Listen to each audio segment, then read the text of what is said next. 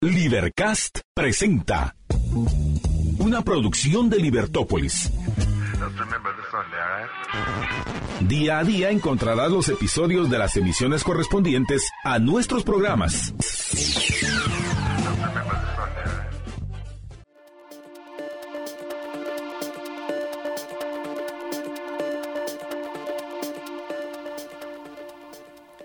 Muy buenos días a todos.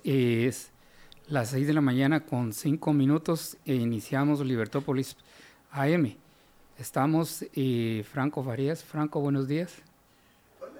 Muy buenos días, eh, Estuardo. Espero que tú, al igual que toda, eh, todos nuestros oyentes, todas las personas que nos sintonizan por la 102.1 FM y por redes sociales, estén teniendo un excelente 14 de febrero, Día del Cariño, por cierto, San Valentín. Del cariño, sí.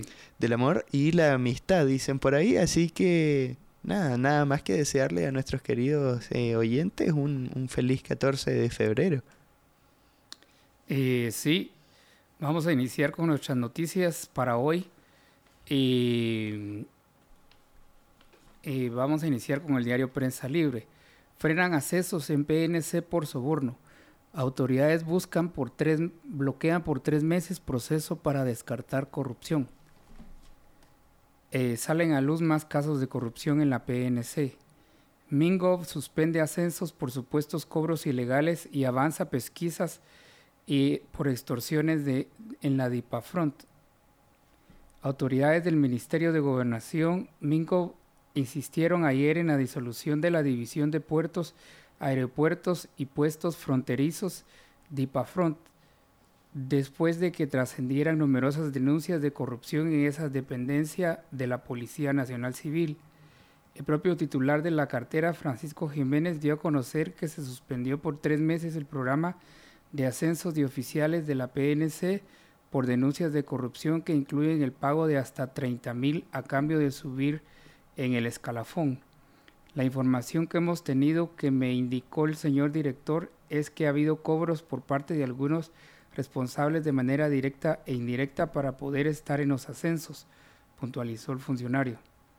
Asimismo, de acuerdo con el viceministro Werner Ovalle, las denuncias ingresaron a la Inspectoría General y se conoce que agentes de la DIPRAFONT habrían recibido sobornos de migrantes desde 60 dólares para dejarles continuar su camino en territorio guatemalteco. Por su parte, empresarios y otros actores implicados en comercio exterior han denunciado cobros ilegales de hasta mil en la apertura de contenedores en los puertos del país. Ovalle expuso que la Inspectoría General efectuó verificaciones e individualizó varios problemas y también elaboró un análisis jurídico, administrativo, financiero y recursos humanos para que una vez se tenga el resultado del informe se pueda trazar una hoja de ruta para la readecuación institucional. Comentó que prevén diferentes acciones según los hallazgos de la Inspectoría General, tras lo, cual se planteará las recomendaciones del caso. El presidente Bernardo Arevalo, quien participó en una ceremonia de recepción de vehículos para la PNC donados por Estados Unidos, dijo que ante las malas acciones de estos elementos, la inspectoría está haciendo su trabajo y tendrá que determinar las actuaciones, ya sea destitución o denuncias penales contra el personal.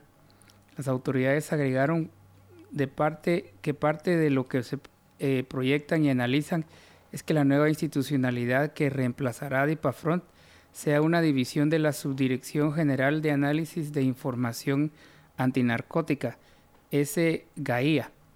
Todo va orientado en la línea de fortalecer a la SGAIA porque el objetivo es que este, esta articule todos los flujos del crimen organizado transnacional que ocurren en las fronteras y que permite tomar decisiones de índole operativo y estratégico, adelantó Valle, al agregar que el cambio puede darse dentro de dos o tres meses.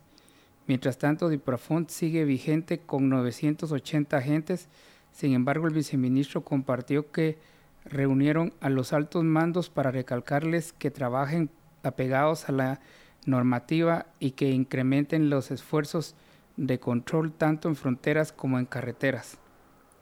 Estados Unidos dona 19 patrullas.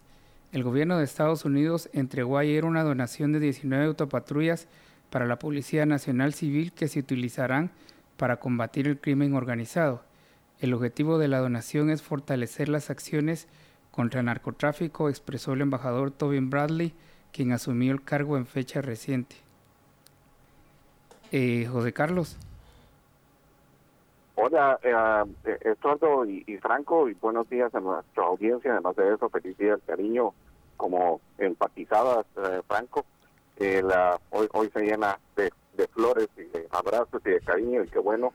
Eh, pero, mira, a mí me parece eh, simplemente una noticia muy interesante, Estuardo, porque es una noticia que pues, era un grito a voces, o sea, todo el mundo sabe uh, lo que sucede y, y tal vez, la, fíjate que yo tenía conocimiento eh, alguna vez Uh, alguien me había comentado que para ingresar a la escuela de la Policía Nacional Civil estaban cobrando 10 mil quetzales, porque era tan buen negocio ser policía que estaban cobrando hasta por entrar a la escuela eh, de la Policía Nacional Civil.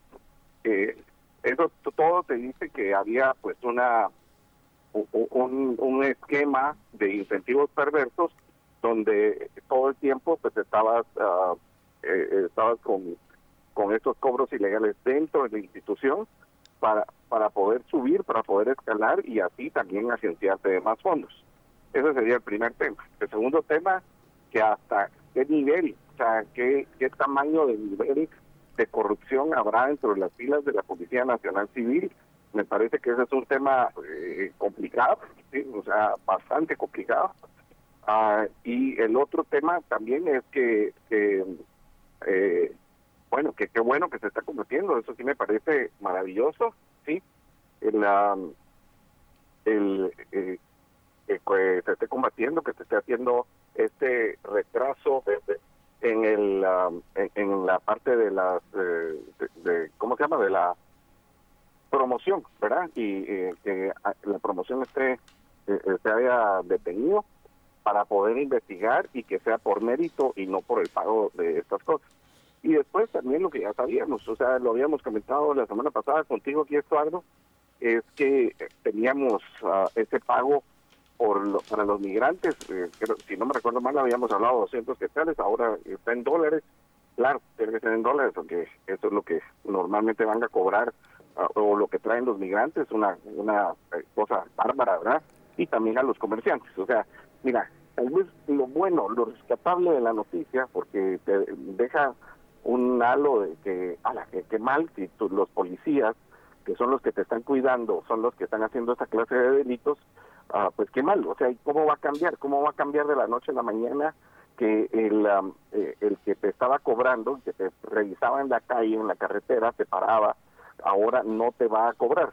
Pues yo creo que tiene que ver con mucha cultura, con mucha certeza de castigo adentro de la institución, que sepa el que del policía que se porte mal, que le va a ir mal, y por el otro lado, pues sí, una cultura de organización diciendo esto ya se acabó, esto ya no puede seguir pasando.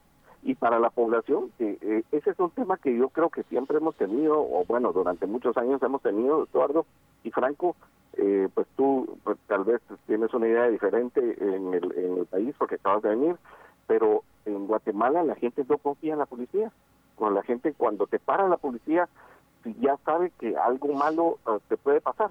O sea, no hemos confiado en la policía durante años, unos años era nuestra vida, ahora es nuestra propiedad, nuestra libertad, pero bueno, esperemos que eso pueda cambiar y eso para eso tienen que dar actos, uh, hechos eh, que, vayan de acuerdo a esta a, a la línea de prestarle seguridad a la población. O sea, cuando se den los hechos, entonces se va a recuperar la confianza si es que alguna vez ha habido.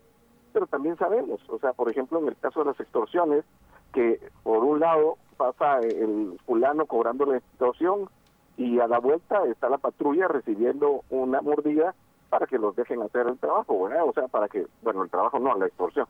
Eh, entonces este es un tema complejo eh, que, pues, uh, sí, o sea, hay que cambiar completamente la cultura organizacional de la policía y hay que ah, empezar a tener seguridad de parte de la policía que nos proteja, eh, eh, para eso les pagamos, ¿no?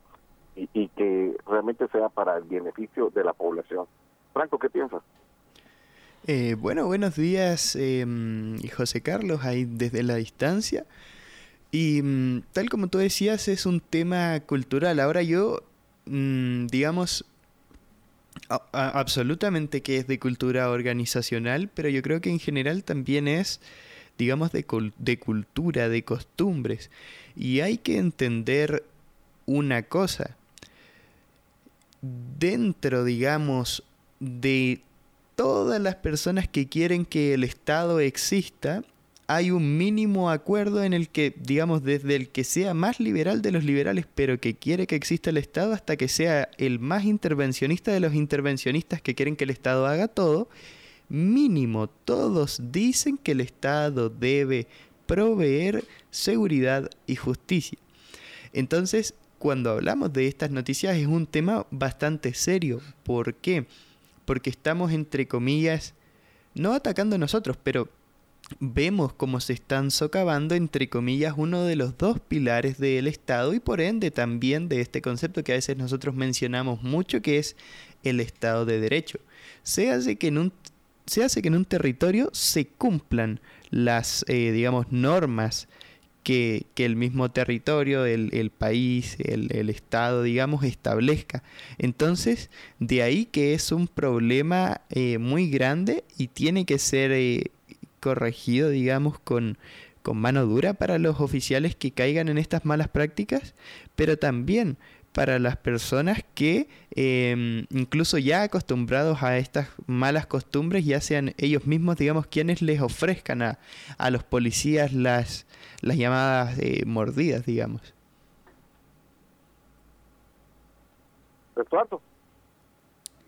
Eh, yo creo que es bueno que quiten este, esta cuestión de DIPAFRONT porque ha servido solo para enriquecer a policías. Eh, y también tenés que pensar que el policía eh, pide, pero también tiene que dar hacia arriba. Totalmente correcto, totalmente correcto. Yo tenía una, un amigo, una persona pues, que, con la que trabajaba, que había trabajado en la Policía Nacional, eh, explico que fue la Policía Nacional, no la Policía Nacional Civil, y fíjate, Estuardo, que eh, el, el, jefe, el director de la policía, o, por lo menos el, que estaba en la unidad, les decía, mire, eh, no, eh, no vayan a recibir corrupción, no vayan a recibir mordidas, no vayan a prestarse a la, corrupción. Y todo el tiempo estaba diciéndoles eso, ¿sí? Y esta persona pues decía, vivía pues muy preocupado de hacer su trabajo sin hacer corrupción. Y en uno de esos le llegó la, su destitución. Entonces, pues la verdad es que se preocupó mucho porque dijo, bueno, ¿qué pasó? Yo he estado haciendo mi trabajo bien hecho. Entonces, eh, lo que viene una persona que estaba trabajando en la parte de él, en un puesto al, mismo nivel, y le dijo, eh, pero le estuviste pasando dinero al, al, jefe. Le dijo, no, y no está diciendo que es corrupción, pues, y que nos va a perseguir y que nos va a fregar. Entonces le dijo, no, hombre, y todo el tiempo lo que estuvo diciendo es, ah, no se vayan a agarrar la corrupción solo para ustedes, sino que me tienen que llevar algo a mí. Entonces, e, e, ese es el problema, ¿verdad? Que es un problema endémico y que hay que eh, atacar de raíz. ¿sí? ¿verdad? Eh, o sea, tiene toda la razón, Eduardo. Esto no es solamente para, uno, sino que es para muchos. Eh, sí, también, eh, no solo eso, sino también desde el ingreso, como estás diciendo, se pide dinero para que entre al, a la escuela de policía.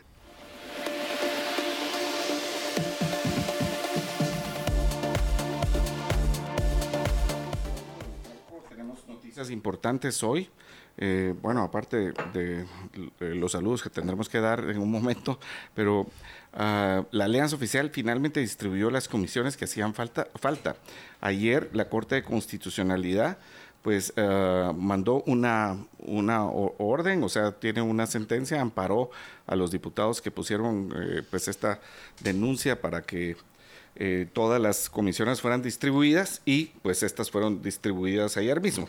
Dieron una semana y ahora pues está ya completamente hecho la distribución serán cuatro comisiones y ya están distribuidas. Tal vez tú ahí nos eh, recuerdas cómo quedaron. Entiendo que la comisión de, finanzas y moneda quedó en manos del bloque Cabal. La de economía será dirigida por la bancada Valor. Valor. La de legislación y puntos constitucionales será presidida por Vamos, mientras que Viva tendrá la de ambiente. La de ambiente, correcto. Sí, entonces eh, bueno, interesante, ¿no? Cómo es que eh, Cabal quedó con, esta de finanzas que es tan, tal vez en el corto plazo, Franco, es la que queda, la que es más interesante por el intento de querer cambiar los presupuestos. Eh, ¿Verdad, Estuardo? O sea, con todas las modificaciones, ampliación, hay que recordar que el presupuesto que tenemos ahora es el, el, mismo presupuesto del año 2023, o sea, que quedó el mismo. Entonces hay que hacer algunos, ah, puede ser que se necesiten algunos reajustes presupuestarios, lo cual pues significará pasar por la Comisión de Finanzas. Y además habían retrasos, o sea, lo que no se estaba haciendo, lo que no estabas eh, trabajando de la, eh, de, de, la parte presupuestaria, o sea, le estaban tratando de enviar, por ejemplo, esta ley que, que tenía que ver con los... Um, eh, eh, con, la cultura ancestral, ahorita no recuerdo el nombre exacto de la ley, eh, la mandaron a la Comisión de Trabajo, en vez de enviarla, por ejemplo, a legislación y puntos constitucionales. Entonces, qué bueno que ya se definió. Puntos constitucionales va al bloque Vamos, la, la, de economía va al bloque Valor, Cabal recibe la de finanzas y Viva recibe la de medio ambiente. Una de las cosas interesantes será ver si en el, en el bloque cabal, pues lo más seguro es que va a ser el diputado Julio Héctor Estrada, quien ya fue ministro de Finanzas en la época de Jimmy Morales, quien la presida. Vamos a, a ver si eso sucede. Sí, Estuardo. Eh, sí, vamos a ver quiénes presiden las eh, comisiones. Lo que sí es que de Semilla nadie puede presidir. Correcto, ¿verdad? Porque eh, hay que recordar que Semiga sigue siendo independiente, Franco. Y es muy interesante que ahí, ahí sí que sí peco de ignorancia con la supuesta inclinación política que tenga el partido Viva, pero entiendo que en teoría los otros tres dicen ser de derecha o centro derecha, centro en el caso de, de Cabal, ¿verdad? Y es mm. muy interesante ver, sí, yo mm. escuché tu, mm. tu conocida onomatopeya, José Carlos, pero yo no dije que son, yo dije que lo pretenden. Ok. ok, por lo menos así se, así se dicen, ¿verdad? Eso es lo que la gente dice que es la derecha y todas esas cosas. Entonces, en ese sentido, es interesante ver este cambio, ¿verdad? Porque pues nosotros no, sabemos muchas cosas acerca de las inclinaciones políticas que hay en el Congreso, pero definitivamente sabemos que Semilla no es de derecha. Eso por lo menos sí podemos tener una certidumbre. de que los otros sean de aquí hay gente que, mira, hay gente chistosa en este país, ¿verdad? Porque, por ejemplo, tú tenías al partido de FRG, que claro, pues este estaba el, eh, el líder natural del FRG, era el general Ríos Montt, José Efraín Ríos Montt, que venía de la democracia cristiana. Y claro, en algunos lados la democracia cristiana siempre fue de Ah, de centro derecha, ¿no? En Alemania de centro derecha, pero en este país era catalogado pues de izquierda, porque eh, pues como era el único partido que, que digamos que no era de, de, más derecha, entonces ah, la, gente la gente de izquierda se refugiaba en la democracia cristiana, ¿sí? Entonces ah, las alianzas se hacían por ese lado. Eh, de hecho, pues si tú ves el historial de las personas que ahí estaban, René León Schlotter, en algún momento eh, pues esa eh, alianza que hicieron con Alberto Fuentes Mor, ah, otra alianza que en su momento existía con Adolfo Mijangos, y, después algunos otros líderes naturales como el expresidente Vinicio Cerezo, Alfonso Cabrera Hidalgo, todos tendían a ser más izquierda que la democracia cristiana en otros países. Pero te voy a contar que aquí de repente algún iluminado, sí, iluminado, hoy como es día cariño no les vamos a decir otras palabras, entonces eh, dice que el, el gobierno de la UNE Estuardo, fue de derecha. Y, y, el del FRG, que tampoco, te voy a decir, o sea, aunque el líder natural era alguien que había combatido a la guerrilla de una forma importante, o sea, las políticas públicas eran más uh, de, del lado izquierdo. Yo creo que eh, una de las cosas que nosotros en esta casa deberíamos hacer más, y me inclino más por esta, eh, esta idea, es que lejos de decir izquierda y derecha, debemos de hablar de estatismo o de libertad, ¿sí? Y eh, yo te digo, o sea, no veo ningún gobierno que haya sido menos estatista, o sea, todos queriendo impulsar su agenda estatista. Y por el, pero sí, unas estatistas desde el lado del famoso dar compensaciones sociales que no necesariamente tiene que dar el Estado, sino que son responsabilidad individual. ¿verdad? Entonces, bueno, en ese sentido yo te diría eso uh, acerca de Semilla. O sea, ¿qué tan estatista es? ¿Qué tanto quiere resolver las cosas a través del Estado? Y de hacer crecer el Estado, número uno. Y número dos, para estos otros partidos que tú eh, mencionas. O sea, el, um, estás diciendo viva, pero por ejemplo, en Viva, el que, el que se alió esta vez con, con, Viva, que fue un partido que nació más cerca de la libertad y más, más alejado, más uh, con una agenda de, de, por eso se llama Viva, visión con valores, más cerca de principios y valores, ¿sí? Ahora tiene una alianza con Alfonso Portillo, y Alfonso Portillo es de izquierda, ¿sí? Y los diputados uh, que, que impulsaron son de izquierda. Entonces, eh, te lo digo de esa forma. Y después, ¿cuál fue el otro que te cuestionaste? Y eh, bueno, y cabal, cabal, si tú te das cuenta de la cantidad de programas y los, la agenda en la campaña, era de izquierda o más estatista, o sea, más eh, llegando a esos niveles. Sí, tal vez no es una izquierda radical, sino que más moderada, pero pues no, no deja de ser uh, estatista, ¿no? Sí. Entonces, interesante cómo se distribuyeron estas otras comisiones. Vamos a ver qué pasa, ¿no? Porque te digo una cosa, Estuardo Franco y a nuestra audiencia, que sí es impresionante el poder que se le da al presidente de la comisión para dictaminar o no, para poner en agenda o no, ¿sí? determinadas uh, iniciativas de ley. Sí es impresionante el poder y ese es un tema que en algún momento habrá que discutir, porque bueno, no es solamente este un problema de nuestra democracia o, de nuestra representación en el Congreso, eh, pasan otras latitudes también, pero yo sí creo que es un tema que debe discutirse a fondo uh, porque se le da demasiado poder a una persona, a veces eh, con poca representación en el Congreso. Sí. Sí, eso, eso es muy, muy cierto. Y retomando un poco el tema de izquierda y derecha, es verdad que hay que tomarlo con mucha precaución porque digamos, por lo general se entiende que em, la gente de izquierda es como de valores por lo general más progresistas y que son en, el, en términos de economía son más socialistas, si lo queremos llamar de esa manera.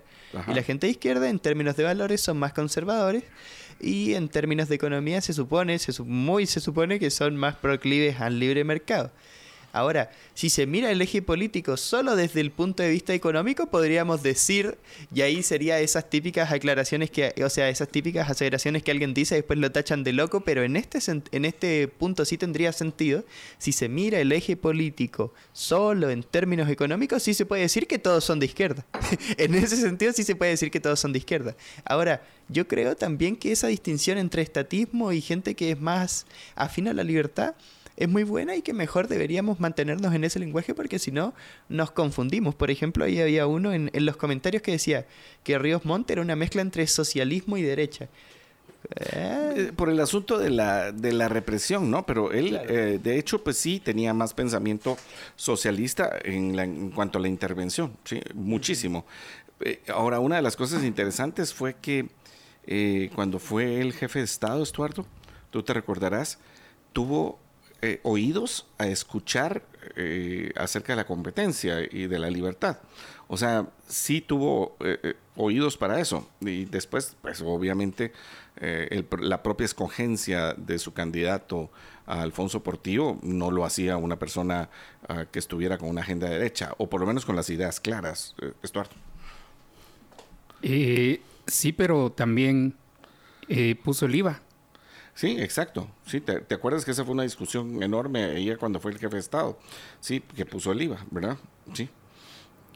medio imposición del FMI, ¿verdad? En aquellos entonces, ¿te acordás? Eh, que, que estábamos con el cambio uno por uno y, entonces ah, parte del rollo es que no se estaban dando las cosas como para mantener el tipo de cambio y entonces nos imponen el IVA en ese entonces, ¿verdad? Del 7% fue el primero, ¿verdad? Sí, ahora ya vamos por el 12, qué barbaridad, ¿sí? qué barbaridad. bueno, pues ah, e, e, eso es lo que podemos decir acerca de cómo se distribuyeron las comisiones y tienes alguna otra noticia importante ahí, ah, porque hay, hay noticias importantes hoy. Eh, hoy miércoles 14 de febrero, día de la... Sí, presidente Arevalo mediará ante el COI. El mandatario viaja mañana a Europa y uno de sus destinos es Suiza, donde se reunirá con las máximas autoridades olímpicas.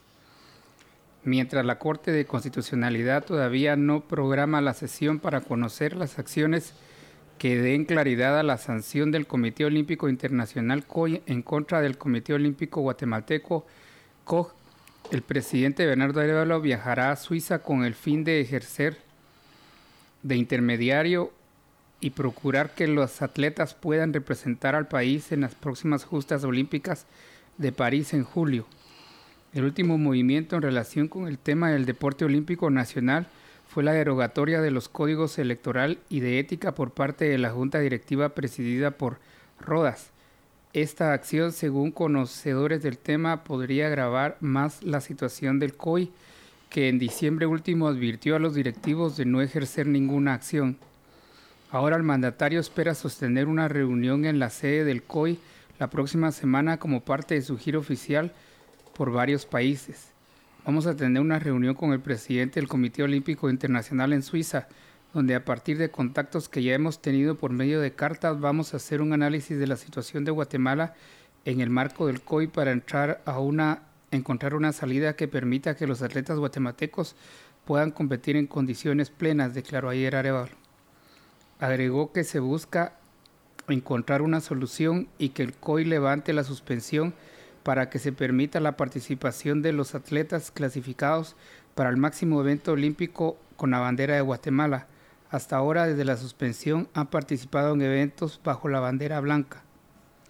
El ex titular de la Federación Nacional de Softball de Guatemala, Héctor Sazo, es de la opinión que una tercera persona ajena a los, dos grupos de disputa del control del, del Comité Olímpico Guatemalteco desde el 2021 sería clave para resolver los problemas que ahora aquejan al deporte nacional. Sazo considera que no solo se trata de que el COI levante la suspensión, sino que se debe ir más allá para poner fin a los abusos que se viven dentro del deporte nacional desde hace muchos años. Asimismo, dice que la figura del presidente Arevalo podría ser clave para iniciar un camino de reformas profundas y devolver la institucionalidad al deporte federado guatemalteco. A criterio de Sasso, el problema es que ha generado la disputa de poder de los grupos que lideran Gerardo Aguirre y Rodas han sido desastrosos para el deporte nacional. El primero sostiene ha gestionado el deporte durante 16 años, pero no se han visto resultados más que una medalla de plata en unos Juegos Olímpicos. Los atletas se esfuerzan cada día y ellos son más perjudicados con las acciones que se han tomado, refiere Sasso. No estoy a favor de ninguno de los dos, sino que de las cosas regresen a la institucionalidad, enfatiza. Eso significa que el Tribunal Electoral y de Honor del Comité Olímpico Guatemalteco, así como la Contraloría General de Cuentas, cumpla con el papel que le corresponde. Eso había funcionado siempre, pero se volvió un problema porque ganó Rodas. Entonces dijeron que había que cambiar todo, porque ya no sirve. Aunque les funcionó, en los 16 años anteriores, hace ver. Muchas veces, muchas voces federativas han comentado que lo más sano para el deporte regional es que tanto Aguirre como Rodas junto con sus grupos se retiren y se convoque a nuevas elecciones. El exdirigente apoya esta propuesta, pero valora que lo primero sería que la CC resuelva las acciones pendientes para resolver la institucionalidad del deporte. A su vez, Sasso cuestiona los reglamentos y leyes con que se ha elegido por años a los diferentes dirigentes del Comité Olímpico Guatemalteco y de la Confederación Deportiva Autónoma de Guatemala. No habían recibido objeciones, pero resulta que en esta última elección eso cambió. Ha causado mucho daño, remarca. Creo que si se devuelve la institucionalidad al COG, se debería provocar de inmediato a elecciones, convocar elecciones para nombrar un nuevo comité ejecutivo, añade. No obstante, hace énfasis en que las dos figuras que hoy se disputan el poder, junto con sus equipos, se deberían abstener de participar.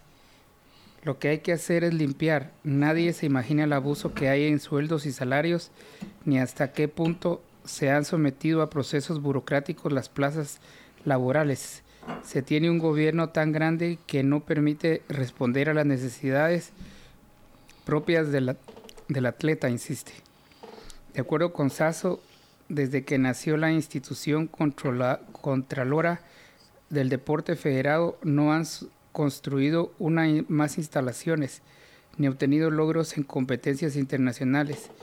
Es grave lo que ha pasado en un presupuesto de más de 12 mil millones, enfatizó Sasso. Mira, presidente Arevalo mediará ante el COI. Mira, yo creo que parte de las soluciones ah, que se dan ahí en el que obviamente es la la renuncia, yo no, no sé si, bueno, yo no sé si el COI podría, ah, eh, me entran un montón de preguntas, si el COI podría eh, quitar a, los que están electos supuestamente por la vía de, del Comité Olímpico Internacional, bajo las reglas del COI, que sería el grupo de Aguirre. Por el lado otro, por el lado de las leyes guatemaltecas, está el grupo de Jorge Rodas. Eh, si no recuerdo mal es Jorge, ¿verdad? Pero el exfutbolista. Uh, el, todo el problema aquí, Estuardo y, Franco, nuestra audiencia, no es el deporte, sino que es la cantidad de plata que hay eh, asignada a nivel constitucional para el deporte en Guatemala. Entonces, o sea, es un problema de intereses, otra vez, es un problema de incentivos y como decía la nota, es por la cantidad de plazas, por la cantidad de los sueldos que hay ahí y cómo, pues, eh, cómo se volvió otra vez el deporte federado un botín, y, no es más que otra cosa, eso es, es un botín. Entonces, ¿cómo resolverlo? Yo creo que algunas de las soluciones están puestas ahí sobre la mesa, es que los dos grupos se hicieran para atrás, pero ¿cómo se van a hacer para atrás los dos grupos? O sea, ¿cuál es el incentivo para que yo me haga para atrás? Ah, si lo que ha habido es un grupo que durante años estuvo en el Comité Olímpico Internacional, perdón, el Comité Olímpico Guatemalteco, que hizo desmadres. O sea, se aprovechó del dinero, viajes, todo, como dice ahí, ni siquiera una hora de infraestructura. Y por el otro lado, un grupo que ahora quiere hacer lo mismo, porque no es que vayan a rescatar el deporte nacional, sino que, que quieren llegar a hacer lo mismo. Entonces, ¿cuál es el incentivo?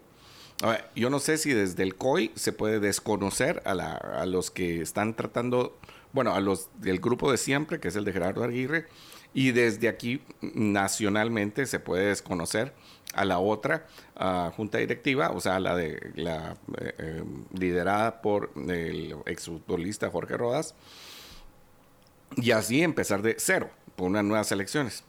Pero también la otra pregunta, Estuardo, eh, te la voy a hacer, ¿sí? Es ¿qué piensas tú? ¿Será que el presidente Arevalo necesita ir hasta Suiza para hacer eso? Y con eso están justificando el viaje. yo siento que no necesita ir a Suiza para arreglar, o sea, que esa sea la excusa para ir a Suiza, ¿no? Ahora empiezan a decir, es que va a ir a mediar, es que va a ir a... Es Superman, él va a ir a arreglar todo, ¿verdad? Pero tiene que irse de viaje. Eh, eh, no, siento que sea lo correcto, que, o sea, que ese, ese problema es un problema que se puede arreglar desde aquí. Las soluciones están dadas. Legalmente las soluciones están dadas.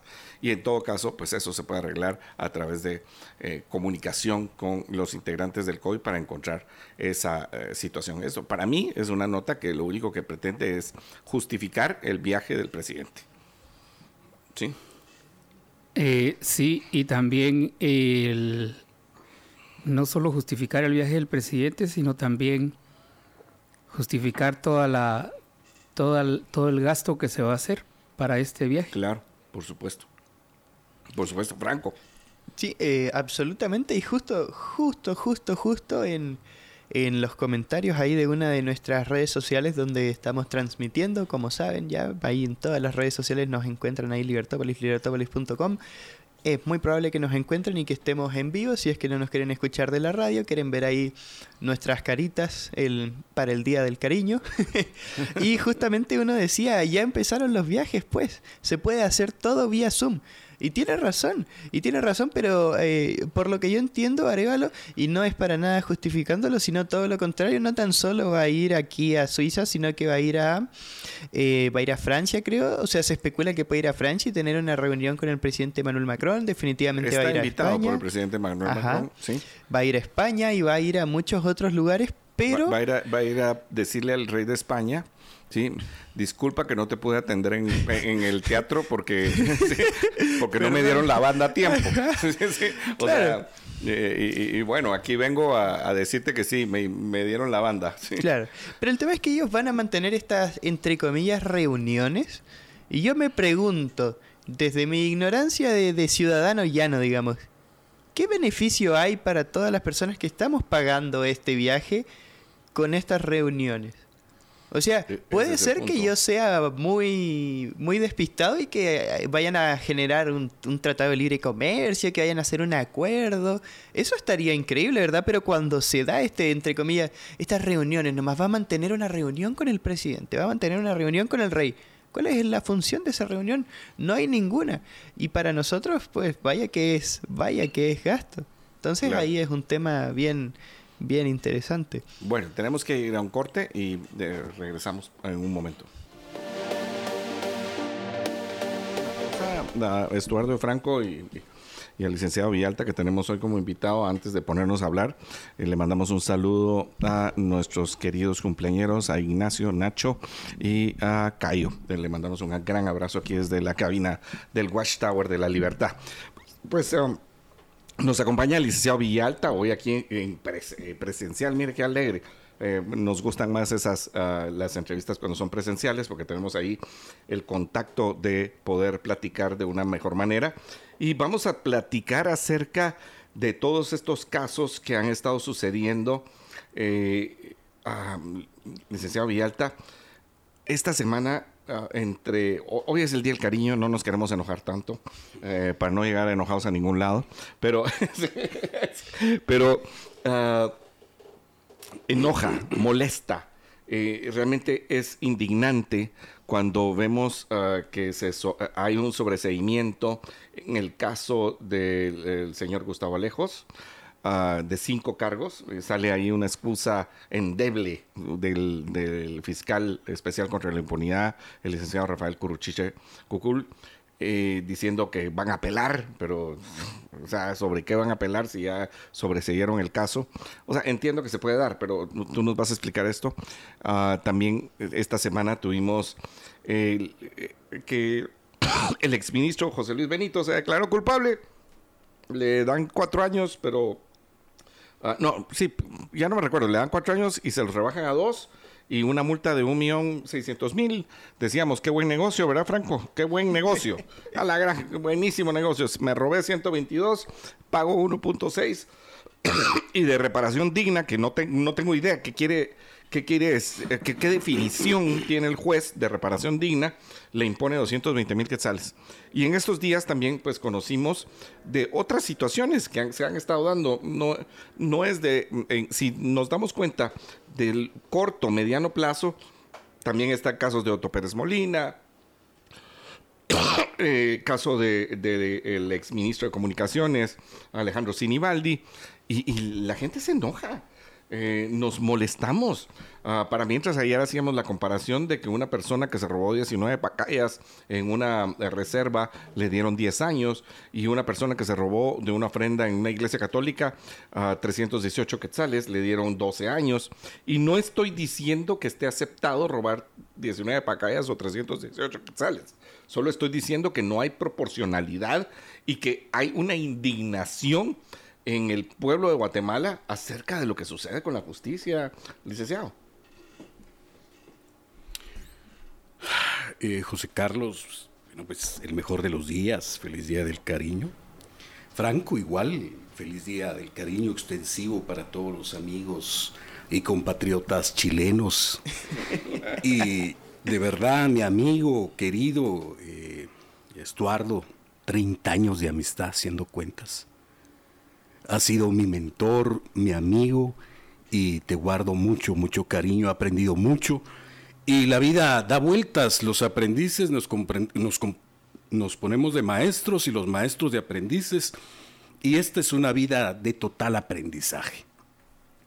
Igual mando un caluroso abrazo a todos los amigos, especial a mis alumnos en las diferentes universidades, y un abrazo a la familia Morales Polanco, que el día de ayer falleció eh, don Juan José Morales Ocaña, un campeón de campeones de Quetzaltenango, un orgullo guatemalteco, mi más sentido pesa. Tomando en consideración lo que se ha conversado, eh, José Carlos, Franco, Estuardo, tenemos que analizar de que el derecho penal es un derecho muy discutido, es sumamente discutible y en nuestro contexto y realidad guatemalteca eh, no es lo mismo el derecho que la ley y no es lo mismo la justicia que, la, que el axioma de subsunción de una norma a unos hechos.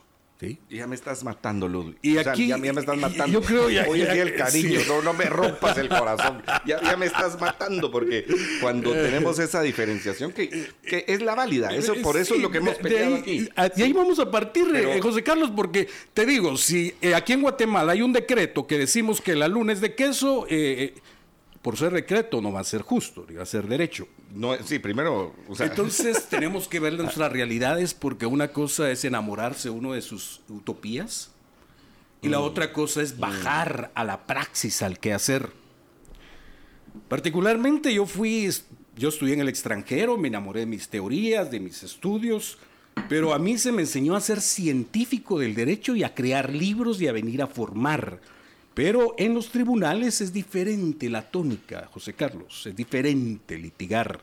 Creo que la academia es técnica y el litigio rudo, y la política es la más ruda de las, de las, de las ciencias de las artes, porque se ven muertos a carrear basura, decía mi abuelita.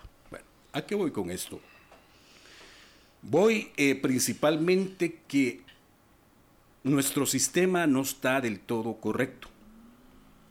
A partir del sistema que tenemos, empezamos a darnos cuenta que existen muchas formas eh, de poder, eh, por así decirlo, eh, aseverar que la persecución penal guatemalteca es fuerte con los débiles, pero es amable y débil con los fuertes. Con los poderosos. Con los poderosos. Partiendo de esta situación, eh, José Carlos, eh, nosotros tenemos un marco constitucional y ese marco constitucional busca lo que es el valor justicia como uno de los valores eh, importantísimos que tenemos los guatemaltecos y es un valor aspiracional. Y aquí viene la dicotomía entre una efectiva persecución penal. Ajá contra la otra garantía que es un juicio justo. Ojo, hablo juicio justo más allá que debido proceso. ¿Sí? Bueno. Si hablamos de juicio, justo, es otra categoría.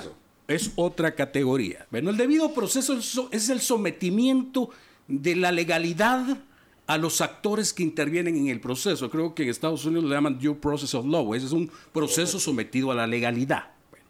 ojo, no al derecho. ¿sí? Término derecho y término justicia eh, lo, manejamos mucho y lo confundimos y nos damos cuenta que no todo lo que es de ley es derecho y no todo lo que es resolución de un juez es justo. Bueno.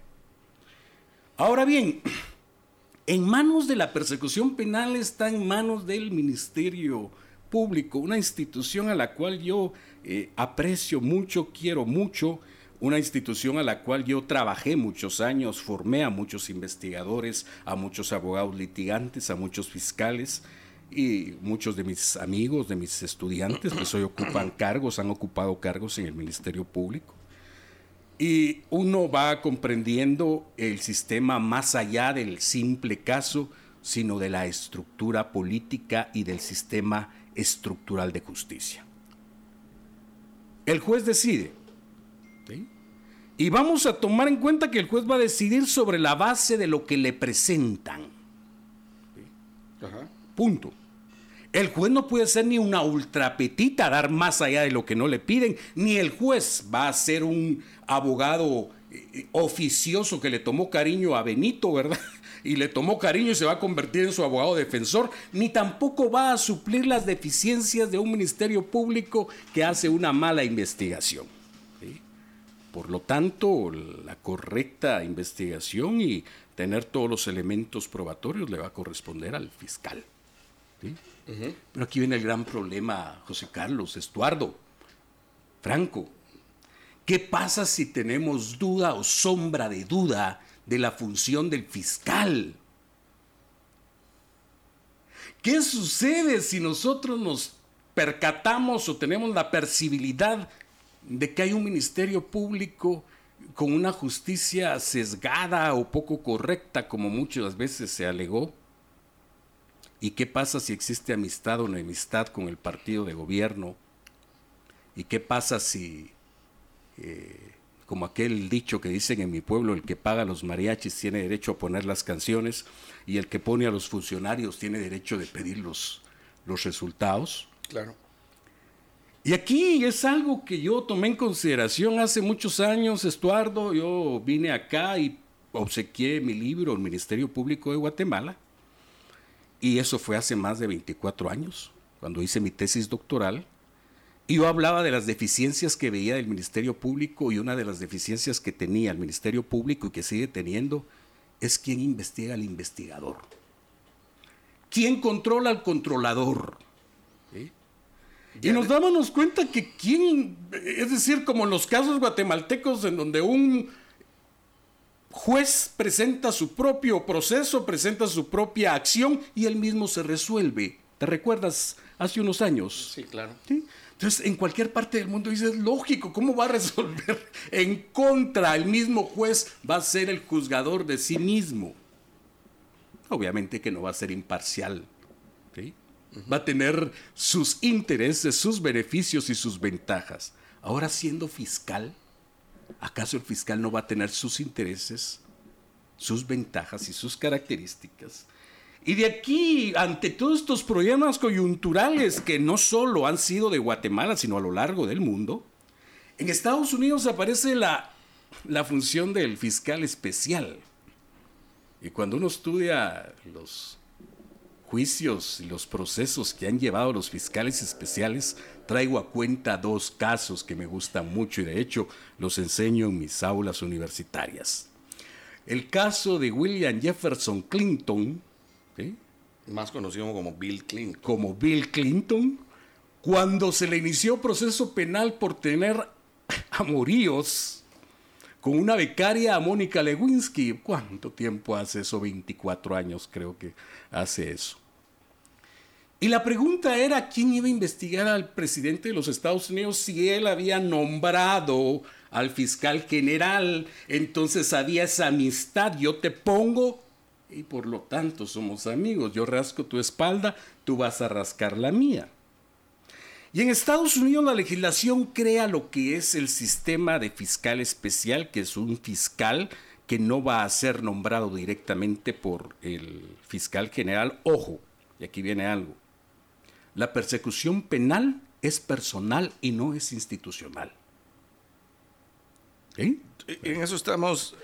Mira, se le nombra a la fiscal, no se le nombra al Ministerio Público. Y la Constitución dice, la persecución penal le corresponde a la fiscal, no dice al Ministerio Público.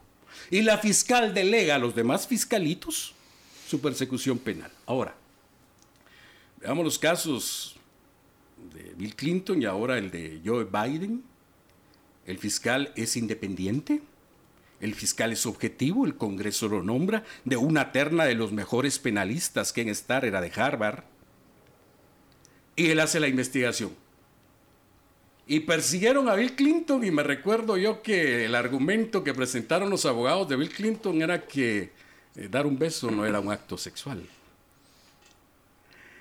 Y ese era el argumento clave, pero no fue sancionado por eso y fue absuelto, fue sancionado por haber mentido.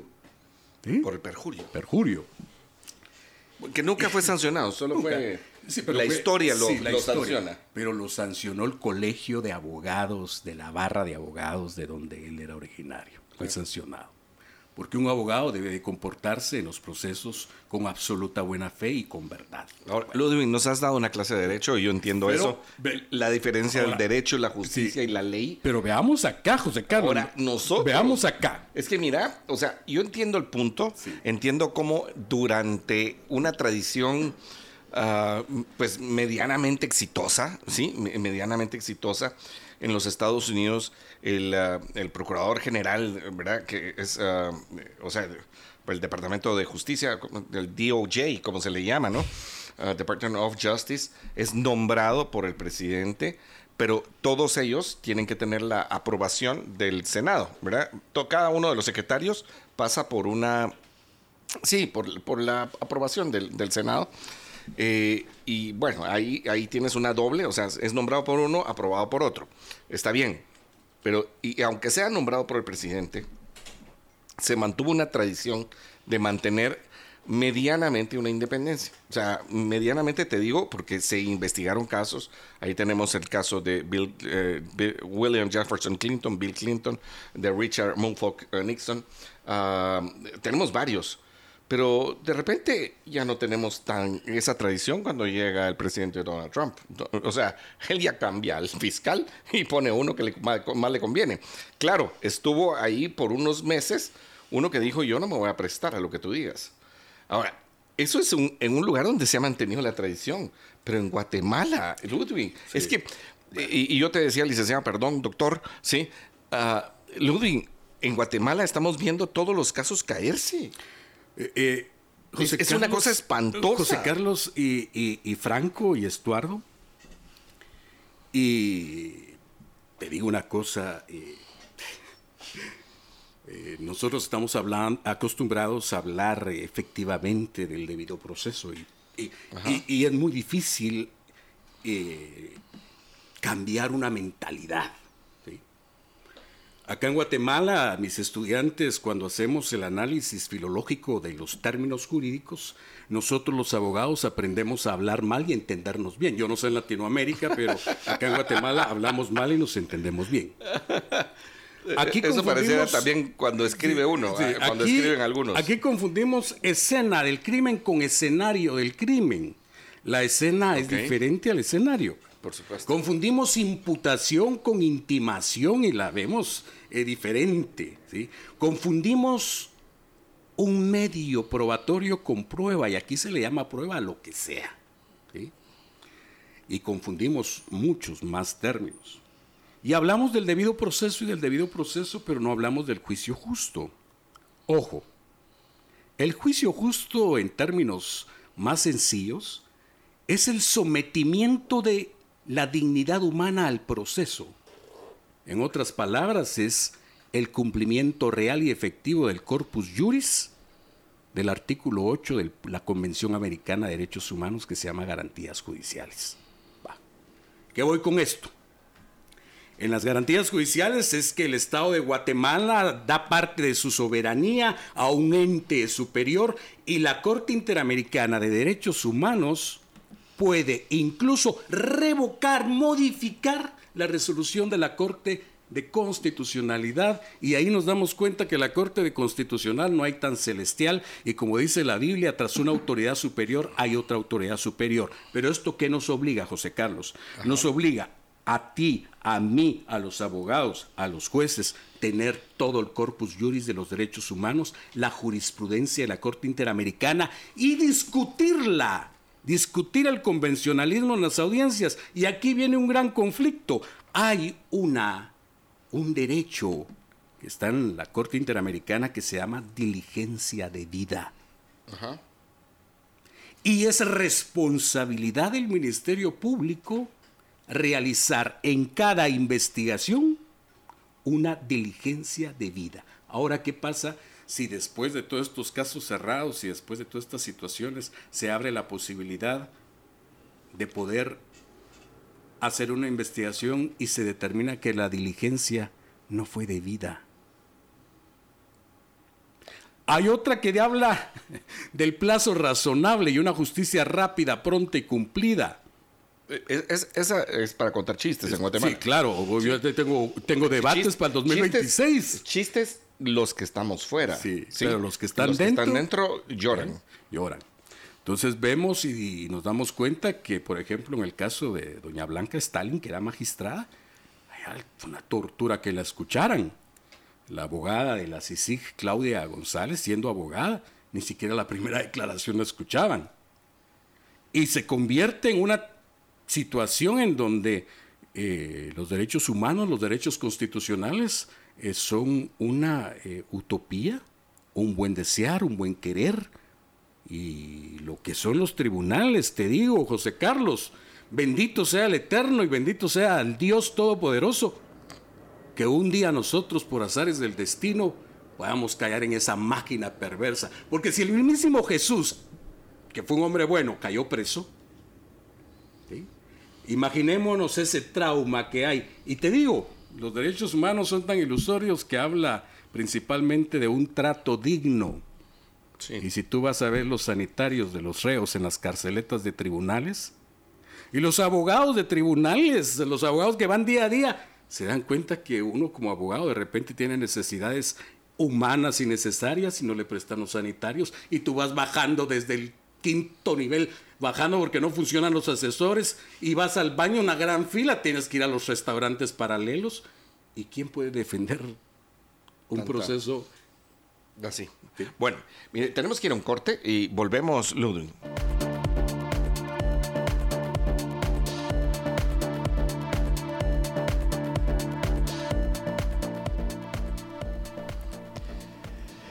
Bueno, y estamos de vuelta acá en su programa favorito, en su día favorito, el Día del Cariño, por supuesto. Así que hoy estamos particularmente eh, cariñosos y, benevolentes. Eh, estamos, por supuesto, en Libertópolis por la mañana. Estamos, em, como lo pueden y como lo comentaron muchos, con un expositor que es muy, muy, muy elocuente. Así que vamos, no vamos a perder la oportunidad de hacerle preguntas muy interesantes. Pero, y disculpando al doctor, quiero pedir un pequeño segundito porque hay una aclaración que tengo que hacer que me parece fundamental. Hay aquí algunos personajes que dicen que porque yo soy chileno no pago impuestos. Y queridos amigos, les digo una cosa, ojalá fuera así. Ojalá que cuando yo me fuera a comprar cualquier cosa me dijeran, ah, bueno, perdón, es que usted es chileno, entonces no le vamos a cobrar el IVA. La realidad es que si bien es cierto, el Estado discrimina por muchas cosas, incluso a, nivel constitucional, a quienes no son em, de Guatemala o de Centroamérica, definitivamente para cobrar impuestos es donde no discrimina, pero para nada. Así que queridos amigos, yo pago impuestos igual que ustedes, el IVA y, y todos los correspondientes que haga cuando haga alguna transacción o algo de ese estilo. Ahora volviendo a lo que nos compete, que es la entrevista, eh, doctor, muchas gracias ahí por, por esperar.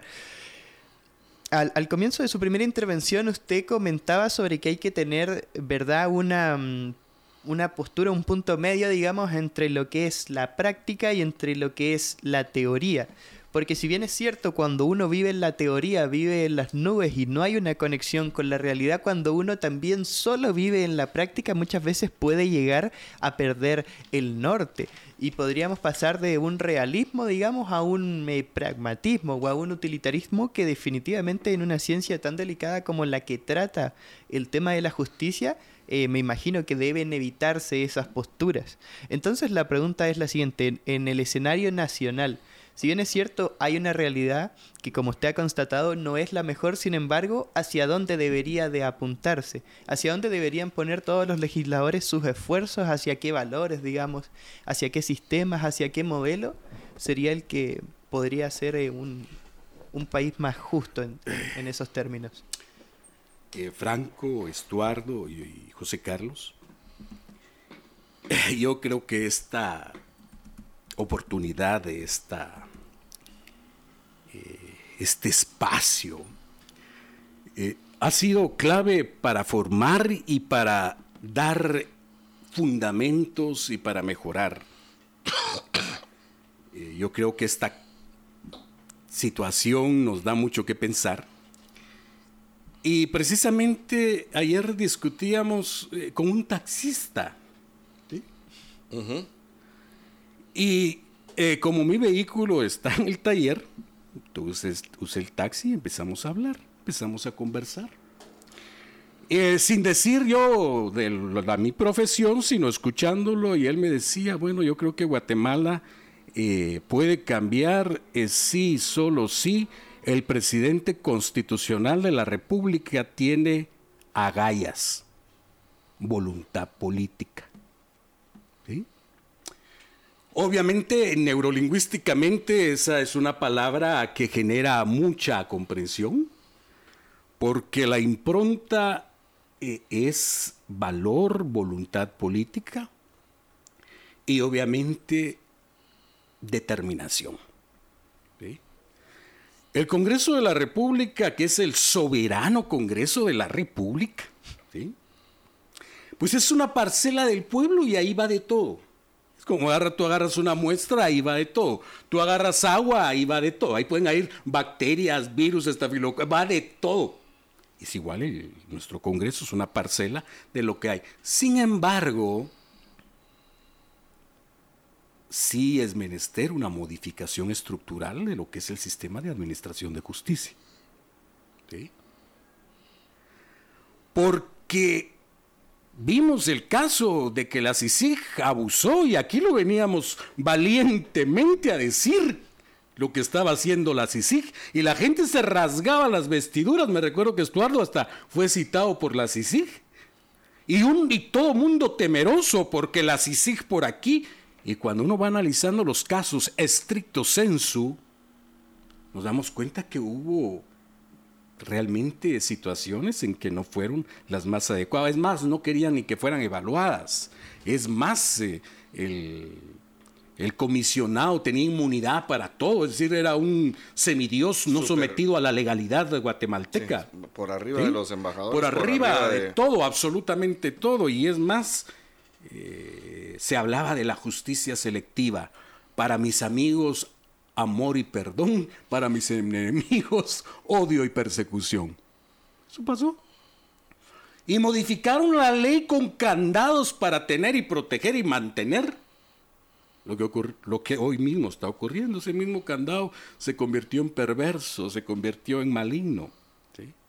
Pero sí tiene que haber una reforma al sistema de administración de justicia con todo mi cariño y con todo mi aprecio, desde el nombramiento de los jueces, desde el nombramiento del fiscal, desde el nombramiento y regulación de la función de los órganos y de las agencias más importantes que tiene Guatemala.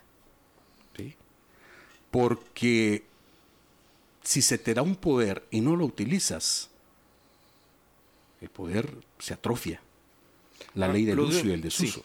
Eso eh, eh, es, yo le llamo también la, ley de los espacios vacíos, ¿no? O sea, si tú no, ah, si tú no has, o sea, no ocupas un espacio, de todos modos alguien más lo va a ocupar. Y en este caso, pues, esta, si tú no estás usando el poder, pero el poder tiene límites y debe tener límites. O sea, yo estoy completamente de acuerdo y lo hablamos ayer ah, aquí, Franco. ¿Te recuerdas con María Dolores? O sea, uno de los primeros problemas que tenemos es que, que cómo se nombran los jueces. O sea, y cuando estamos hablando de los jueces, estamos hablando de los uh, de primero, primera instancia, el, primero al que le llega el caso, ¿sí? El, juez de garantías, como se le llama, pero entiendo que es de primera instancia. Uh, toda esta cadena, o sea, primero el fiscal, eh, eh, cómo es que hace la acusación, ah, algunas, eh, la misma Corte de Constitucionalidad en todo el caso de Semilla el año pasado, sobre todo lo de la ley de, delincuencia organizada, recordaba, o sea, de una forma contundente, el que tenga oídos que oiga, pero parece ser que aquí hay muchos sordos, decía, decía la sentencia o el, o, el amparo, o lo que, que fuera, el dictamen, decía, el fiscal debe calificar la denuncia. O sea, no se debe ir con la, no se debe ir solo porque alguien vino por una denuncia, ya eh, la tiene que, la tiene que perseguir. O sea, la debe calificar si tiene sustancia. ¿sí? Vimos cómo en el proceso electoral hubo algunas persecuciones que venían de una denuncia que no tenía ninguna, ningún fundamento. Y te voy a poner un ejemplo. O sea, el partido Valor presentó una denuncia en contra de todas las juntas receptoras de votos. Es que eso, eso no se vale. Ah, ahí va lo primero, fiscales. ¿Cómo se nombran los fiscales? ¿Cómo se nombra el fiscal? Ah, eh, o sea, eh, también cómo ¿Cómo se nombran los jueces? Por magistrados, o sea, por unos magistrados de la Corte Suprema de Justicia que nombran a los jueces porque el, pues al final el Consejo de la Carrera Judicial todavía no funciona con la autoridad. Es más, fue modificada la ley orgánica del organismo judicial el año pasado para regresarle esos poderes a la Corte Suprema de Justicia que eh, pues eh, de alguna manera se habían eh, disminuido, para decirlo eh, de otra manera. Después está la forma en que se eligen los magistrados, ah, tanto de la Corte Suprema de Justicia como de las salas de operaciones. Ya vimos el desastre de la última elección, que fueron tres años y medio de retraso. Bueno, sí, tres años y medio, no más, cuatro años y, un mes de retraso ah, para elegir a las Cortes Suprema de Justicia. Pero también las leyes orgánicas que no ah, cuando tú estás hablando del el poder se ejerce, sí, pero ¿quién controla al, controlador. O sea, eh, por ejemplo, una Contraloría que no funciona, una Fiscalía que abusa de poder.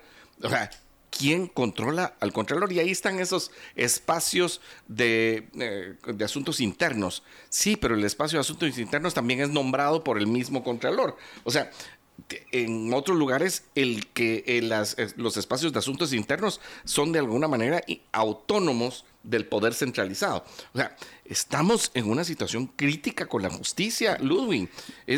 Y cuando tú decías de justicia, yo, te voy a decir una, de las primeras frases que dicen los niños cuando eh, em, empieza su crecimiento. No te estoy diciendo cuando aprenden a, hablar, ¿sí? Pero cuando empieza su crecimiento y tienen hermanitos, o, fuimos nosotros hermanos, ah, o vamos al colegio, o, a la escuela, o a cualquier lugar, una de las primeras frases que sale es, es que esto es injusto.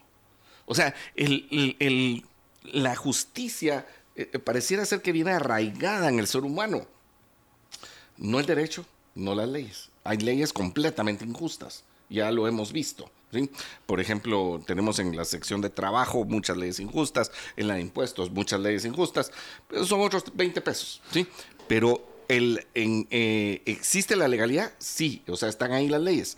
No, algunas no nos gustan, ¿verdad? Como por ejemplo el artículo 82 de la ley contra la delincuencia organizada, que a mí me parece inconstitucional. Pero el sentido de justicia, a este país le hace falta tanta justicia, Ludwig. Y José Carlos, voy a, voy a partir de, puntos claves que en tu alocución has eh, dicho. Eh, se debería de investigar eh, toda denuncia genérica, esa es la obligación, toda, toda noticia criminal eh, que salga a luz tiene que investigarse, esa es la función. Pero tiene que ser una buena investigación, correcta investigación. En el caso de Joe Biden, el fiscal dijo de que pobrecito eh, no puede responder a un juicio. Pero aquí viene algo, José Carlos, y algo Estuardo y yo puedo, ver, yo puedo leer mucho de medicina y de hecho yo, a mí me gusta la medicina homeopática, holística, pero yo no puedo recetar. ¿Por qué no puedo recetar? Porque no estoy certificado. Yo hice un libro eh, sobre eh, la sana crítica racional y dentro de la sana crítica racional hay un espacio para que juzguen los jueces que se llama psicología y en las clases universitarias no veíamos la psicología per se y me dijo un día un juez, mire, usted puede hablar de psicología si quiere, pero no está certificado en psicología. Así que lo que usted diga me viene guango. Tuve que certificarme como especialista en psicología forense para tener la calidad de poder advertir. ¿A qué voy con esto? Que uno necesita de ciertos técnicos para poder sustentar lo que uno dice todo en materia penal tiene que ser sustentable y fundamentable. Como dicen allá en mi pueblo, si la vaca es parda, porque aquí tengo el cuero. Si a Joe Biden le dijeron que estaba loco, un dictamen psicológico que existía ahí. Ok. Entonces tenemos que ver las denuncias de esto. Con los jueces y magistrados, José Carlos Estuardo, tú has sido maestro de muchos jueces, Tú has sido maestros de grandes autoridades. A mí me ha tocado darle clases a la Escuela de Estudios Judiciales, ver de jueces de paz hasta jueces de instancia, darle clases a magistrados. Hoy mis alumnos ocupan lugares importantes y he visto que en la viña del Señor hay de todo. Como habemos buenos, como habemos malos, como habemos morenitos, como habemos canchitos, pero hay de todo. Y más allá de una técnica, más allá de la ciencia del derecho, tú no puedes enseñar dentro del corazón del ser, del ser humano a hacer lo correcto o lo incorrecto. Es más, yo doy el, el, curso Teoría de la Justicia y hablamos de lo que es la justicia y, llegábamos a la conclusión que la justicia tiene que ver mucho con los dioses, porque si Dios no es justo, dejaría de ser dioses. Y todos los sistemas jurídicos tienen que ver con la forma religiosa en que veían a los dioses. A tal punto que la justicia griega era Atenea, la diosa mujer que salió del cerebro de Zeus.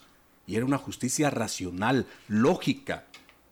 Y es más, los representantes de Dios en la tierra era el juez, el profeta que hablaba en nombre de Dios y el juez que juzgaba en nombre de Dios. De ahí viene el dogmatismo, la dogmática, el catecismo constitucional, la, cátedra en las catedrales y la función católica tuvo un aspecto importante. Es más, la toga, el togado, es como que si fueran sacerdotes. Y todo tiene que ver mucho con eso. Y más que todo, la sentencia viene de la filología de sentir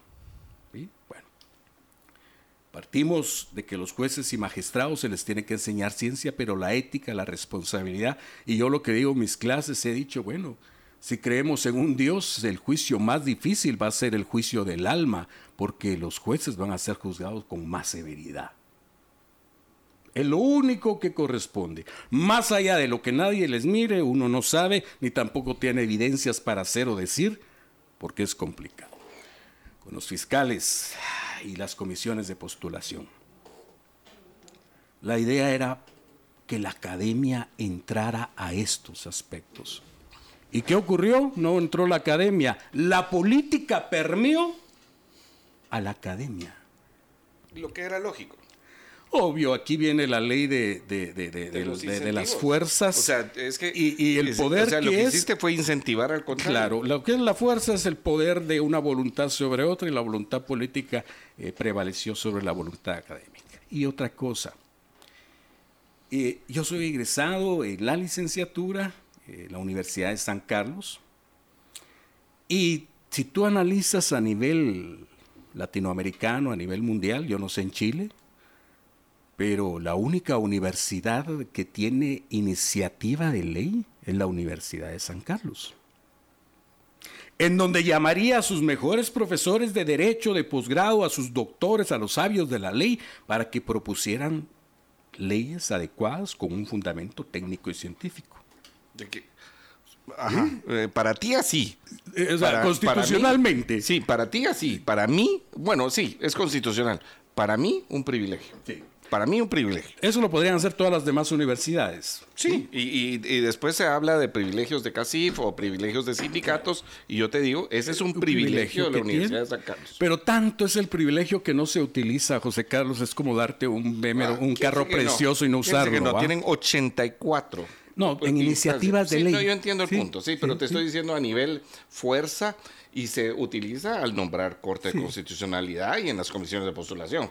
Ahí se ejerce el corporativismo. Y no solo en San Carlos, en las demás universidades. por supuesto. Ahora bien, veamos otro instituto. Existe el ombudsman, el procurador de los derechos humanos, José Carlos, Estuardo, Franco. Y el procurador de los derechos humanos, su misión es defender los derechos humanos. Y aquí partimos que algo, no hay un derecho humano absoluto. Todos los derechos humanos tienen límites. Si la vida que es tan importante en Guatemala, está consagrada, eh, aparece en el artículo 18 y 19 la pena de muerte, es decir, que la vida es catalogada como un derecho humano que el mismo Estado lo puede limitar. Entonces no hay un derecho humano absoluto, todos los derechos humanos tienen límites. Y el ombudsman tiene un papel sumamente importante. Y quiero dejar claro acá, porque ya muchos colegas me dicen, ¿y qué es del presidente del Colegio de Abogados y Notarios de Guatemala? Oye, él tiene iniciativa para interponer amparos en intereses difusos. La ley de amparo, exhibición personal y de constitucional, que es una ley de rango constitucional que lo hizo el constituyente, le da la facultad de interponer amparos en intereses difusos. Si analizamos, ha hecho amparos otros presidentes, pero los últimos presidentes, a partir de la Corte a partir de, de muchos aspectos que han habido, pues se ha visto muy opaco, se ha visto muy, muy mermada esa, esa función. Y el último eh, punto es menester que el Congreso de la República empiece a hacer una reforma adecuada a todo el sistema de justicia penal. Desde las modificaciones a las leyes penales ordinarias hasta procedimientos que se volvieron costumbre y que no están reglamentadas en ninguna ley ni reglamento alguno. Sí. Bueno, mira, ah, estamos en la parte final ya de nuestra entrevista. Eh, Ludwig, el doctor Ludwig Villalta, que nos acompañó hoy. Yo al final lo que te puedo decir de toda nuestra entrevista y todo lo que ha pasado esta semana con los casos que se han caído, con los casos que eh, se han reducido las penas espantosas, es que esto no ayuda a que el pueblo tenga paz, a que el pueblo se sienta con una sensación de que eh, se, eh, se, persigue la corrupción, que se persiguen los delitos, ah, que hay una igualdad ante la ley eh, que es fundamental para poder vivir en, sociedad. Y al final, como también decía algún texto por ahí, tú, tú tal vez lo reconocerás bien, eh, sin justicia no hay paz. Sí, cuando el pueblo tiene, cuando el pueblo está bien gobernado, hay, hay paz. Nos quedamos con una sensación tan amarga y, y, que en muchos casos se expresa en enojos importantes. La población termina cometiendo eh, equivocaciones eh, gravísimas. Eh, Franco, tu comentario aquí último para Ludwig. Bueno, pues agradecer por, por, aceptar la, entrevista, digamos, es ha sido bien, recibida por, por nuestro público en, redes sociales. Hay muchos ahí que le envían comentarios positivos.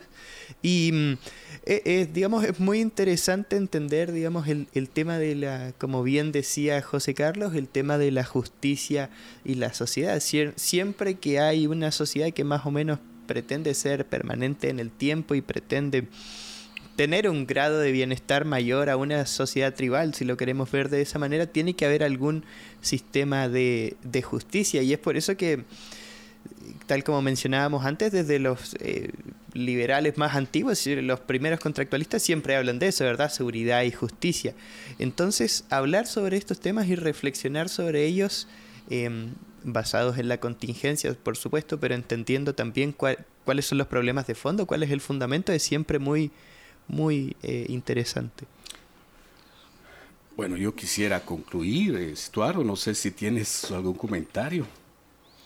Bueno, eh, pues que ha sido una cátedra de derecho y que es, eh, es importante entender la diferencia entre justicia y derecho. Correcto. ¿Sí? Bueno, yo quisiera, yo tengo tantas ideas y tantos sentimientos y al final la justicia viene siendo un sentir, un justo dictado de la razón. Por eso es que hay muchas cuestiones eh, albergadas acá. Pero el sistema normativo lo que está fomentando es de que si te van a castigar dos años por sustraer mil quetzales, y si te van a sancionar dos años por sustraer mil millones de quetzales, dijo un contralor general de cuentas que estuvo preso, mm. la vergüenza pasa y el dinero queda en casa. Otro amigo mío, eh, me decía entre broma y broma, no es lo malo robar, sino que te cachen robando. Es... así decía la persona esta que te comentaba fuera de cámara al inicio, ¿no? O sea, eh, vergüenza es robar, eh, decía alguien por ahí, pero de repente una persona que tuve, eh, pues, conocimiento, de repente dijo, vergüenza robar y que lo agarren a uno. O sea, si, si no lo agarran, no. eso no, es vergüenza, ¿sí? Y, como dices, o sea, qué buen negocio, decía ayer Franco. Ayer decía, magnífico negocio. Mm, me robo 122 millones, que pues obviamente queda la duda de si fueron los únicos millones que, se robó. O sea, siempre existirá esa duda porque pues no, no creemos que sea así. O sea, tendría que ser muy raro que, hubiese puesto eh, todo en una misma... Eh, eh, aquí es poner los, todos los huevos en la misma caleta, ¿sí? Para entender la expresión. Y bueno, la cosa es que estamos ah, sumamente preocupados porque es, eh, pareciera ser que es multicausal el problema, Ludwig. Y nosotros te agradecemos por la, ah, por la entrevista. Nos tenemos que ir a un corte, pero te agradecemos muchísimo que hayas compartido con nosotros. Yo quisiera, última frase, yo creo que a Guatemala le hace falta amor. El profesor tiene que tener amor para enseñar a sus alumnos. Hoy he visto que hay profesores que no enseñan. He visto que el médico en los hospitales no trata con amor a sus pacientes y es rudo y duro he visto que el gobernante, muchos gobernantes que han habido, no tienen amor hacia sus gobernados. Y yo creo que a Guatemala no solo tan, le hace falta justicia, sino también amor. Gracias por esta entrevista. Sí, te agradecemos mucho. Sí, vamos a recordar a John Lennon. Entonces, all you need is love.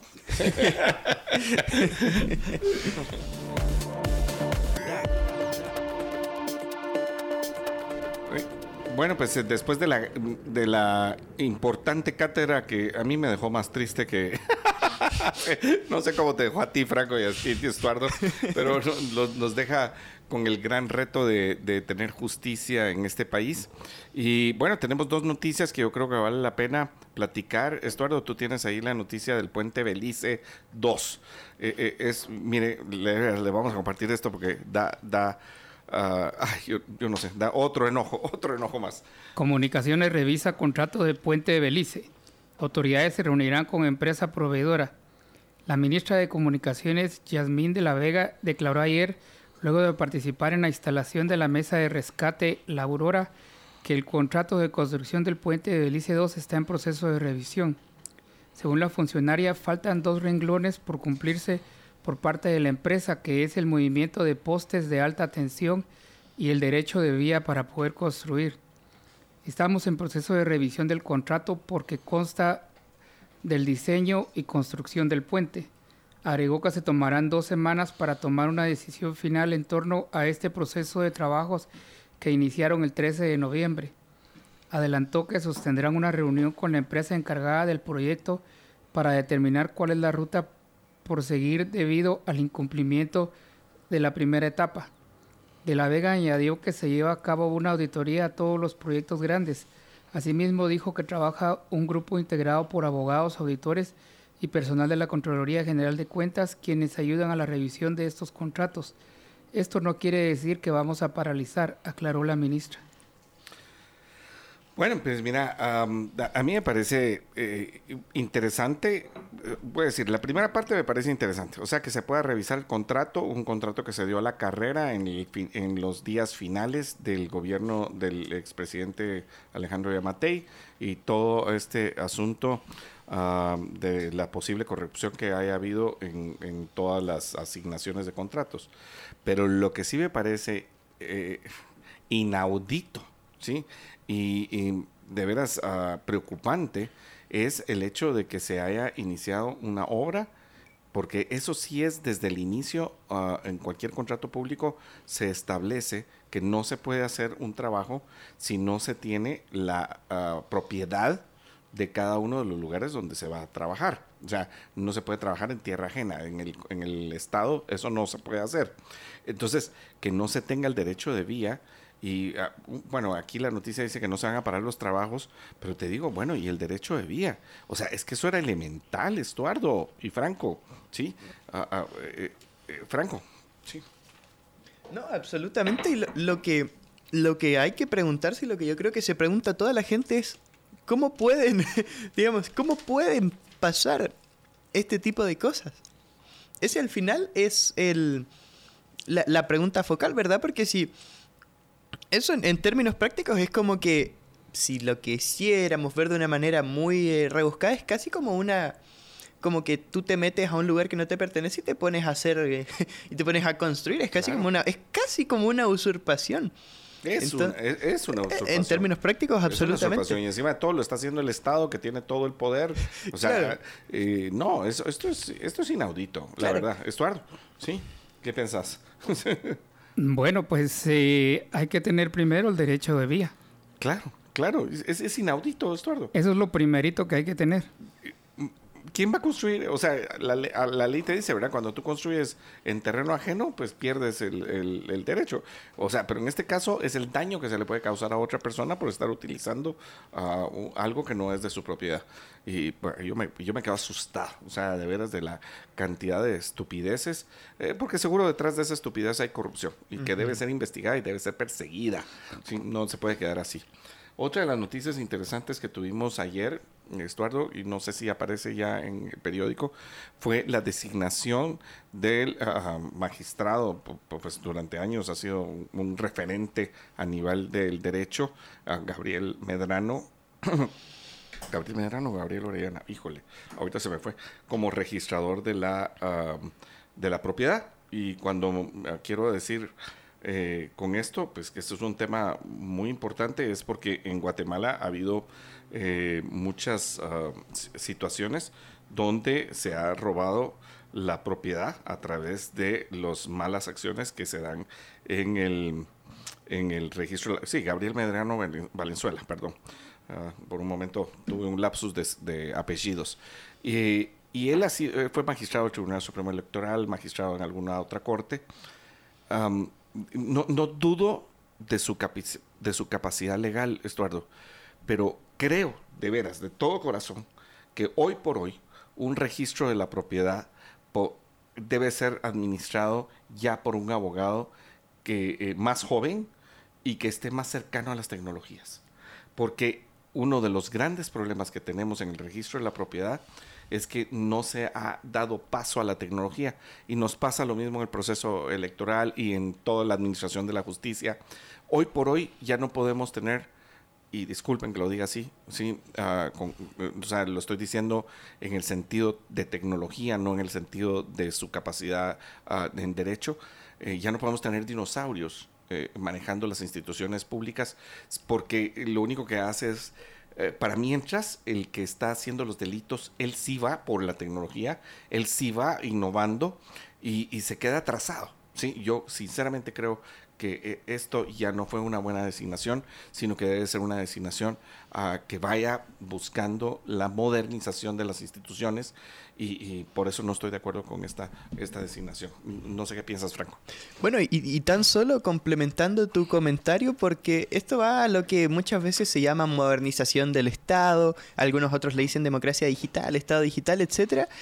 Y hay que entender bien hacia dónde nosotros estamos posicionando nuestro comentario. Cuando nosotros hablamos del Estado, entre comillas, digital o de la modernización del Estado, no tenemos en mente China, porque incluso han habido personas que han estado en esta cabina que cuando se les habla de que, mm, eh, digamos, empecemos a computarizar algunas funciones del Estado, como que ellos se creen eso, ¿verdad? Como que casi que nosotros vamos, Libertópolis quiere proponer el crédito social, así, igual que en China. Así que si uno habla mal del presidente, le van a bajar los créditos y después no va a poder sacar plata en los cajeros o cosas así. No, cuando nosotros hablamos, tenemos otros referentes, ¿verdad? Serían en este caso yo pienso en los países bálticos, eh, Letonia, Lituania y particularmente Estonia son creo que uno de los países que tienen más avanzado estos temas y donde hay que mirar. Hay que mirar hacia, hacia esos países, en particular por la presión geopolítica que hay ahora de Putin, que esa es una noticia interesante también que le puso eh, búsqueda y captura a la presidenta de Letonia o al, sí, a la presidenta de Letonia, creo que la RAE ya acepta esa, esa acepción de la, de la palabra. Y aparte de eso, por el tema de, democracia digital y de cómo lo tienen montado ellos, creo que ese es un, buen puerto, digamos. Eh, eh, nosotros en el registro de la propiedad teníamos estas grandes hojas, o sea, eh, donde se escribía a mano, por ejemplo, una hipoteca, una venta, un derecho de paso. Yo te pongo un ejemplo que conocí eh, por ejemplo, un derecho, tú, tú, tenías un derecho de paso inscrito en una propiedad, eh, vendes un pedazo de la propiedad o, o, simplemente se desmembra un pedazo de la propiedad y el derecho de paso quedó en la parte desmembrada, pero como no se hace referencia geolocalizable, o sea, con GPS, con las tecnologías, entonces el, el, el, el derecho de paso en teoría quedó del lado donde ya no existe el paso. Pero es imposible darle paso a esa comunidad en un lugar donde, eh, eh, o sea, donde físicamente es imposible. O sea, el paso se lo tiene que quedar la parte que se desmembró. Entonces, el hecho de que no tengamos, o sea, y además es más fácil romper una hoja, perder una hoja, eh, cambiarla, o sea, o sea, tenemos que tener tecnología con las capacidades, de, o sea, adecuadas de seguridad. No, no estoy diciendo otra cosa, o sea, otra vez, ¿verdad? Eh, muchas de las funciones tecnológicas se pueden usar para bien o para mal. En este caso es para hacer las cosas bien, para tenerlas al día, para tener las seguridades adecuadas. Y ahí es donde yo creo que ah, rebasa a muchos de los abogados que nos han estado... Uh, pues que, son los grandes gurús del derecho y ahí estoy completamente de acuerdo, pero que hace falta la otra parte que es la modernización. O sea, estamos en tiempos en que la tecnología se tiene que usar y en el registro de la propiedad es eh, ineludible ah, tener que usar la tecnología. Estuardo, ¿qué piensas? Sí, eh, la tecnología ahora hace las cosas más rápido. Claro. Eh, y también es importante que que la gente que llegue ahí esté empapada de la parte tecnológica. Así es, así es. ¿Tienes otra noticia por ahí, Stuart? Agencias ratifican su calificación para el país. Moody's y Fitch destacan una gestión fiscal prudente, pero también una débil gobernanza. Las agencias calificación de riesgo país Moody's Investor Service y Fitch Ratings hicieron públicas ayer sus calificaciones de riesgo para Guatemala. Moody's indicó que la calificación BA1 estable se mantiene, aunque hace la salvedad de que esta confirmación no anuncia una acción de calificación crediticia ni es probable que se emita otra diferente en el futuro próximo. El documento expone que la calificación de Guatemala, incluida la emisión de largo plazo BA1 con, respectivo, con perspectiva estable, se mantiene sin cambios y es contundente al decir que el perfil crediticio de Guatemala equilibra los bajos niveles de ingresos y la debilidad de las instituciones con un historial de gestión fiscal prudente y una limitada vulnerabilidad externa. Los principales desafíos crediticios del país, añade, incluyen una base reducida de ingresos debido a una gran proporción de empleo en la economía informal, que es de un 70% de la población económicamente activa, así como indicadores de gobernanza débil.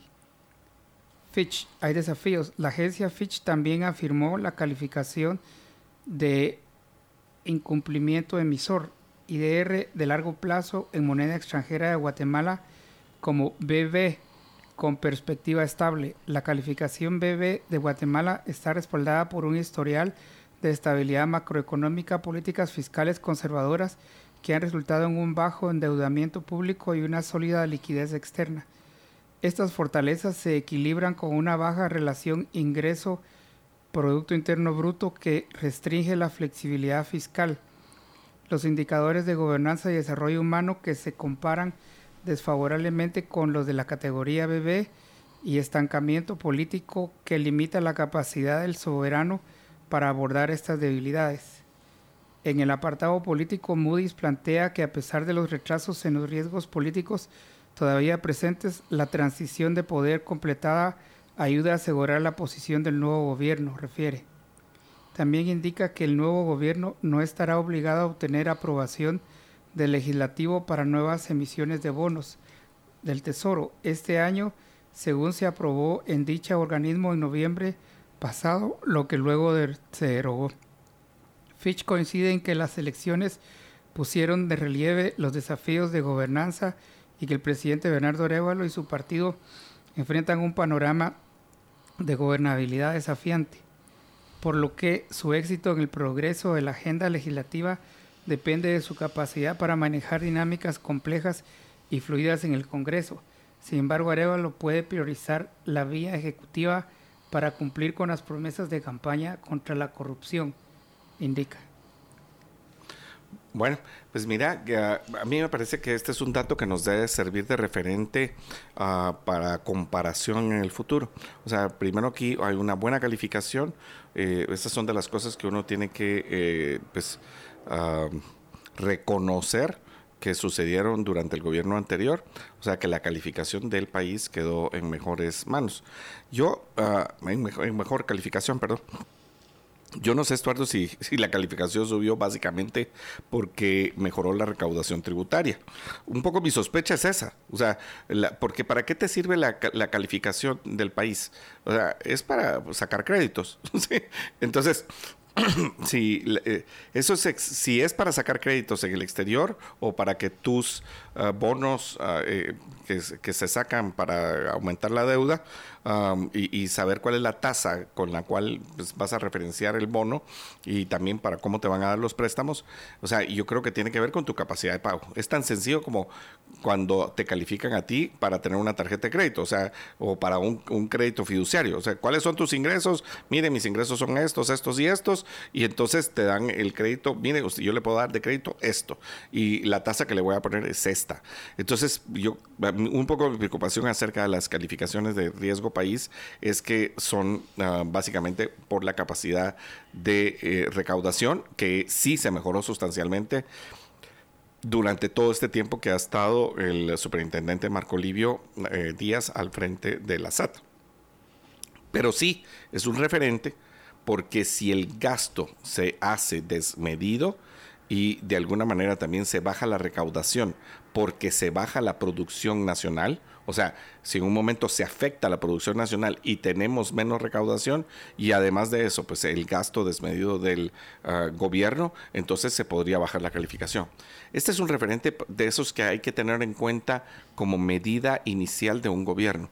Y así otros más. El, el PIB capital por el, la capacidad, uh, por el eh, por, la capacidad que tienes para comprar por esa PIB per cápita uh, y, y la, pobreza, el alfabetismo, todos estos son indicadores que deben servir de referencia para tenerlos de inicio en un gobierno e ir comparando. Eh, lo dejo por ahí, ¿sí?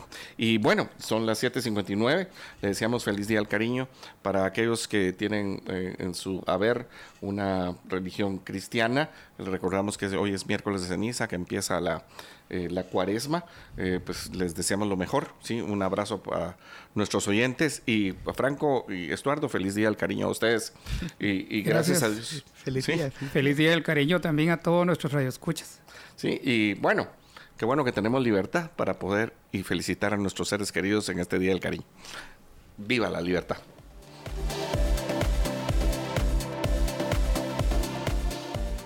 Libercast presentó una producción de Libertópolis. Recuerda suscribirte y dejarnos cinco estrellas para que continuemos trabajando en producir más podcasts de tu interés. Libertópolis.